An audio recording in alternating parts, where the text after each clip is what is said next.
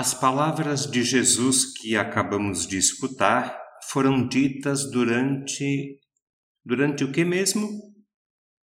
Durante a última ceia. Lembram a última ceia de Jesus com os discípulos?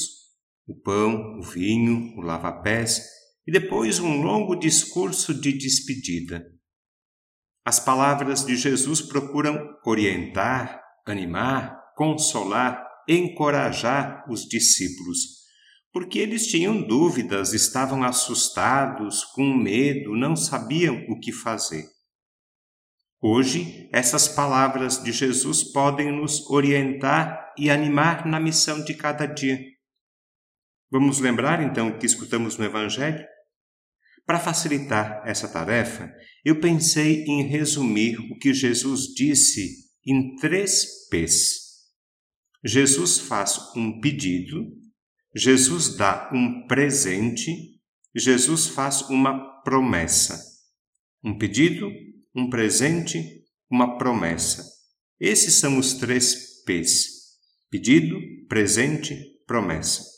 Vamos repetir juntos? Pedido, presente, promessa. Agora vamos identificar cada um desses três P's do Evangelho que escutamos: pedido, presente, promessa. O pedido: guardem os meus mandamentos. Guardar os mandamentos não significa colocar num armário e trancar com chave.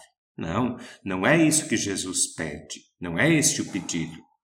Guardar, nesse caso, significa praticar observar, viver, seguir o que ele ensinou. Este é o pedido de Jesus. Se me amais, guardareis os meus mandamentos. Praticar seus mandamentos, viver o que Jesus ensinou, seguir suas palavras. Esse é o critério para saber se somos ou não seus verdadeiros discípulos. O primeiro P, então, é um pedido: guardem os meus mandamentos. O segundo P é de presente. Qual é o presente que Jesus oferece? O Espírito Santo. Jesus fala em defensor e Espírito da Verdade. Assim como acompanhou Jesus em sua missão, o Espírito Santo vai acompanhar a missão dos seus discípulos, a missão da igreja, a nossa missão. O Espírito Santo é o defensor, é o Espírito da verdade que nos anima, fortalece e santifica. Daqui a dois domingos vamos celebrar Pentecostes, acolhendo a presença e a ação do Espírito Santo na vida e na missão da Igreja. Hoje nós abraçamos com alegria e satisfação o presente que Jesus nos oferece, o Espírito Santo. Muito bem, até agora já identificamos dois P's: o pedido e o presente. O terceiro P é de promessa. O que é que Jesus promete? Não abandonar os discípulos. Não vos deixarei órfãos, diz Jesus. Jesus ressuscitado permanece sempre conosco, nunca nos abandona. Essa certeza enche o nosso coração de alegria e esperança, nos conforta, anima e consola.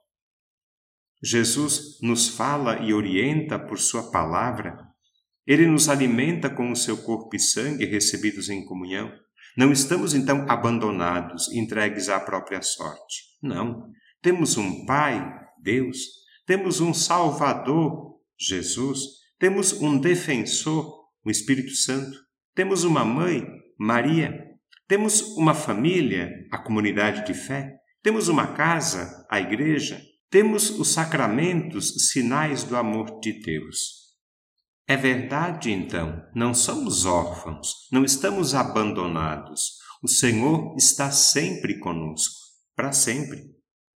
Por tudo isso, porque o Senhor nos pede para guardar seus mandamentos, porque o Senhor nos dá de presente o Espírito Santo, porque o Senhor promete nunca nos deixar órfãos. Por tudo isso, Mas não apenas por isso. Por tudo isso, podemos cantar como fizemos no Salmo. Aclamai o Senhor Deus, ó terra inteira. Cantai salmos a seu nome glorioso.